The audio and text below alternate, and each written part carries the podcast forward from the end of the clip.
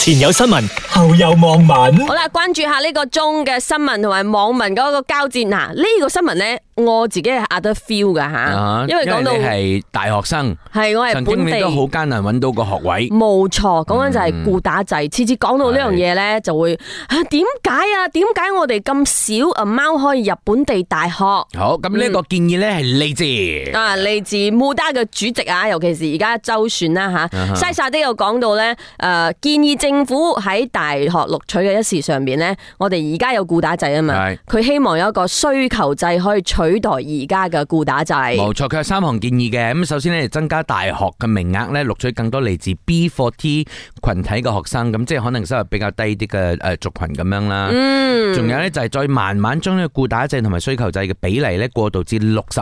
同嗯埋四十，即係六四啦，最後擴大至一百巴先嘅呢個需求制咁樣喎。 OK，我哋聽下啲網民講咩先。现在的年轻人都不想上大学了，不重要了。但这个是不错的提议，B 四十的家庭更加需要教育改变人生。而家係呃真係冇唔讀大學咗咩？大家誒、我覺得誒、呃大家個思想係個重要性真係冇咁高咗嘅。係大家都覺得哇，嗯識因得為揾錢啲小更加朋重友要。嗯係啊，因為啲小朋友而家好容易揾到錢噶嘛，佢哋即係覺得喂做網紅揾到錢咯，係啊啊我自己做生意都揾到錢咯。我就算咁樣拍讀完 YouTube 大學都揾到錢。係你讀完大學出嚟咧，可能我薪水起身可能真係得二千零三千蚊，啊我已經揾到二二三萬咯嗰陣時。係好可能都係嗰咁種咯小嘅。朋友嘅諗法啦，但係可能爸爸媽媽未必咁諗噶嚇。嗯，但係都唔唔代表呢個固打制唔需要被收葺啦，我覺得。係即係仲有啲小朋友係真係好想升學啦，好、想啊冇諗住做網紅嘅，都有啲低調嘅小朋應友。該都係安安穩穩嗰啲嘅。OK，其实国家应该开办多一些工艺类的学院，读不了书的学生可以派去学手艺，让他有一技之长，不必去争大学名额。学手艺也可以赚到钱，有时蓝领还好赚过白领。当学生都分散了，就不必争论固打制的问题。點解懶年會好賺過擺年啊？喂，唔係喎，當初咧，誒、我哋訪問啊誒呢個青體部部長嘅時候咧，咁、我哋都有講到有一啲誒咁嘅新嘅科目啊，可能會唔會增加啊？就好似 E esports 係啦，咁、嗯其實呢啲都係一種運動嚟噶嘛，同埋呢啲咧，可能你都會覺得佢唔係喺大學嗰度有嘅嘢，不過咧、嗯就係都係誒可以殺出一片天空嘅喎。冇錯，我覺得過度啦，就好似西沙啲講嘅呢個六四啊，佢話一開始固打制同埋需求制咧，可以慢慢教佢六四嘅 ratio 先，之後先變 one hundred percent 需求制。佢係咁建議啦，因為個社會咧同埋個市場，唔好唔記得我哋讀書係出嚟揾工噶嘛，即係如果你要揾工啦，咁、如果個市場嘅需求唔係呢啲，咁你揾工一定難，所以個學校嘅制度咧冇辦法一轉就轉嘅。但係我同你嗰個諗法唔一樣㗎，嗯因為咧我成日都同我誒家姐講咧，喂小朋友嘅成績咧好唔好，其實唔緊要嘅，最重要就係佢喺呢一個學校裏邊所經誒所體驗到嘅，因為咧學校就係一個小社會嚟嘅。冇錯，咁你要懂得喺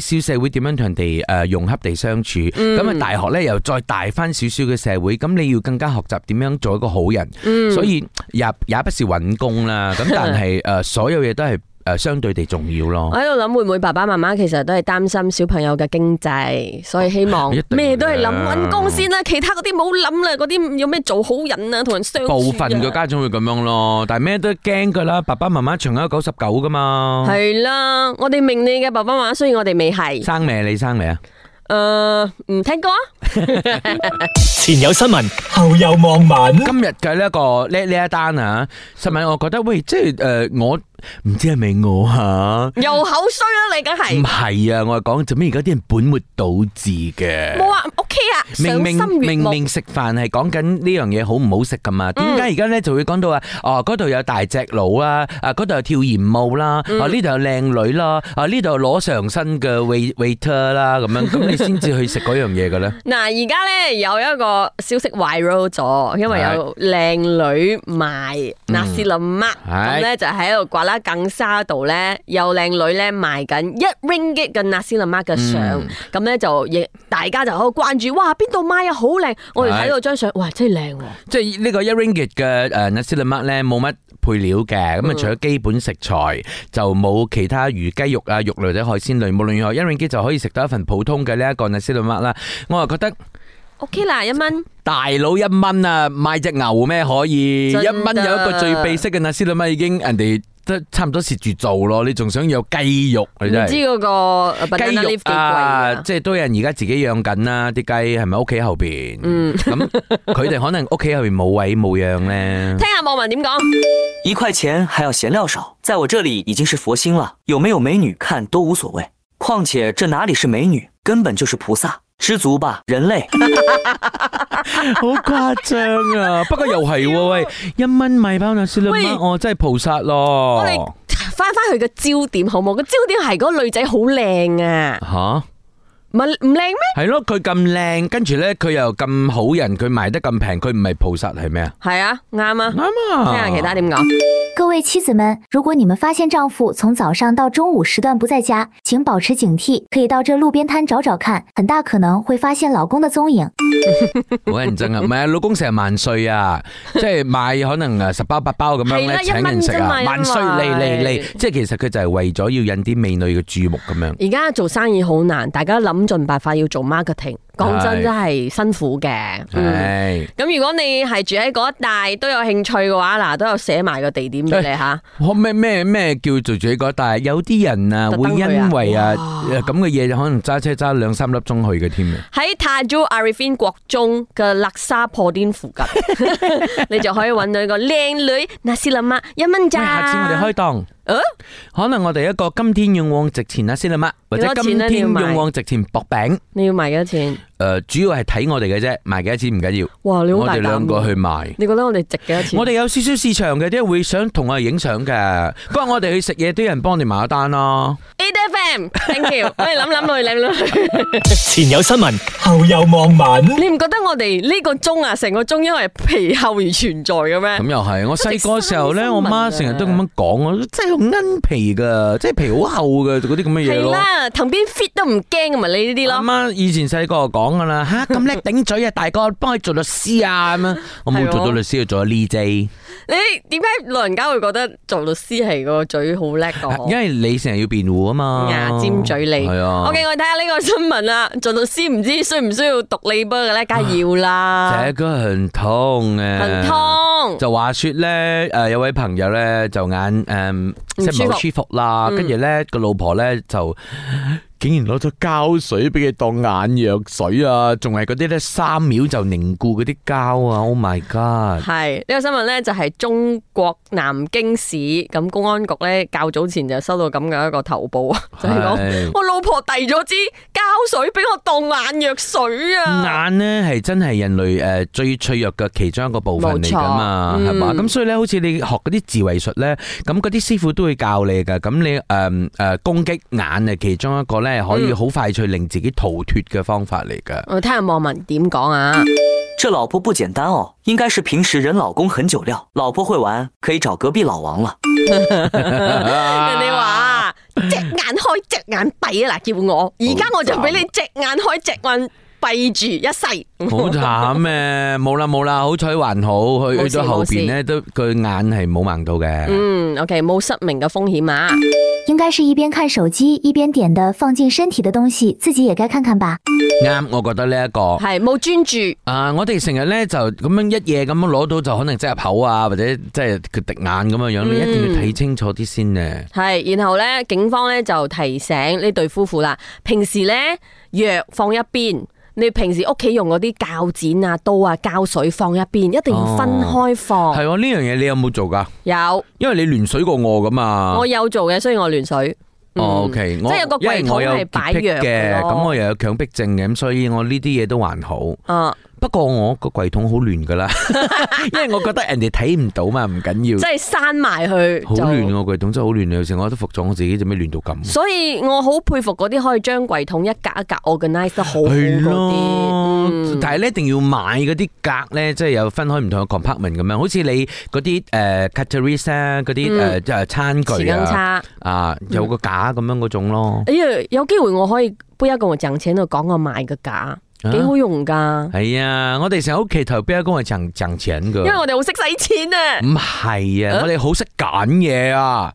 叻我你咁讚自己。我哋好 quality 嘅生活嚟噶嘛。